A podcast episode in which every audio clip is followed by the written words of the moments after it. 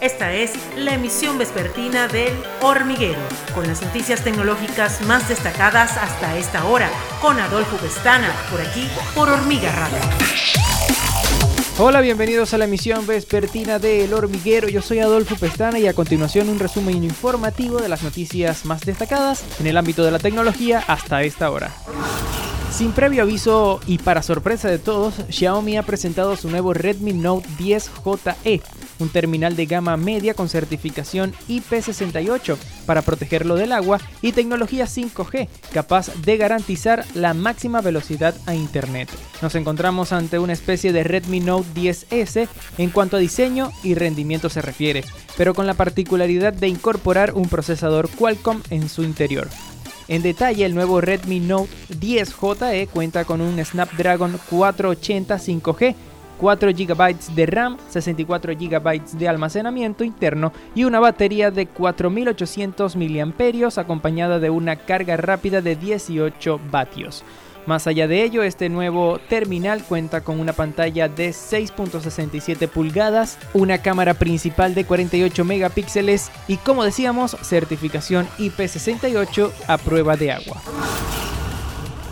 Después de un año de incertidumbres sobre cómo y cuándo iba a llegar a Viuda Negra a los cines, por fin el pasado 8 de julio se estrenaba en pantalla grande, pero también en Disney Plus, algo que no le ha hecho mucha gracia a Scarlett Johansson que ha decidido demandar al estudio por este estreno híbrido en vez de únicamente en cines como estaba acordado. Al igual que le ocurre a Johansson, los protagonistas de otras grandes producciones también basan parte de su salario en un tanto por ciento de lo obtenido en taquilla. Y claro, si las ganancias por este método se ven mermadas por el estreno vía streaming, el sueldo también disminuye.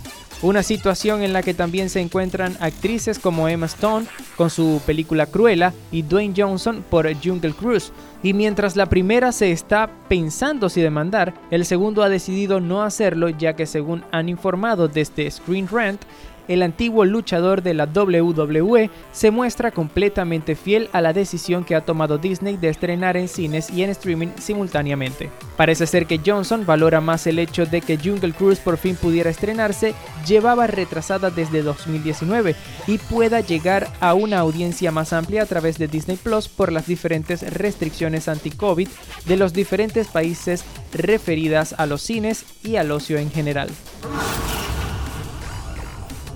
Este lunes portales digitales informaron sobre la iniciativa de la ciudad de Miami en ser la primera en tener su propia criptomoneda de nombre Miami Coin. Esta sería una criptodivisa que según la página web oficial CityCoins tiene como fin apoyar los proyectos de la ciudad mágica mientras beneficia a sus poseedores. Según lo explica CityCoins en su sitio web, la compra de esta moneda virtual es una forma de apoyar a su ciudad y hacer crecer su tesorería criptográfica mientras obtienen rendimiento de Bitcoin y Stacks. En este ecosistema de la economía digital global, Miami quiere convertirse en el nuevo Silicon Valley, con el regidor de la urbe como el catalizador de paradigma de la libertad financiera, la innovación y los nuevos productos y servicios.